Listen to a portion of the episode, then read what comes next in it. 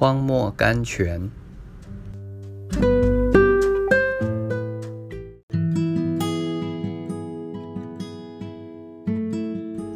十一月十六日，弟兄胜过他，是因羔羊的血。他们虽至于死，也不爱惜生命。启示录十二章十一节。当西比泰的儿子雅各、约翰同他们的母亲前来，求耶稣赐他们在他国里一个坐在他右边，一个坐在他左边的时候，耶稣并不拒绝他们的请求，不过告诉他们，如果他们能做他所做的工，能喝他所喝的杯，能受他所受的喜，他们并非是没有希望的。雅各、约翰所要的，我们要不要呢？我们也并非是没有希望的。最宝贝的东西，往往是包围在最艰难的东西中间的。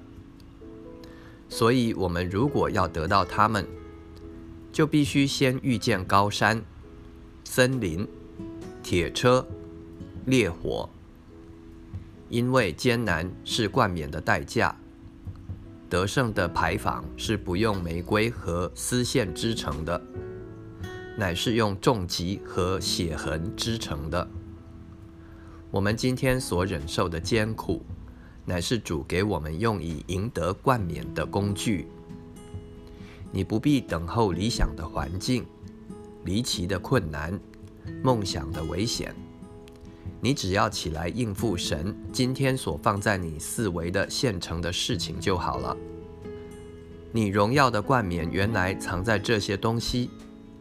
你生活上每月每日每时所压迫你的艰难和试炼中心，最困难的事情，并不是世界所知道的那些，乃是你在心里一件极小的秘密。除了主以外，并没有人看见，没有人知道的一件你连提都不敢提起的小试炼，那常比殉道还难受。亲爱的，你的冠冕正埋在那个地方，愿你能赢得。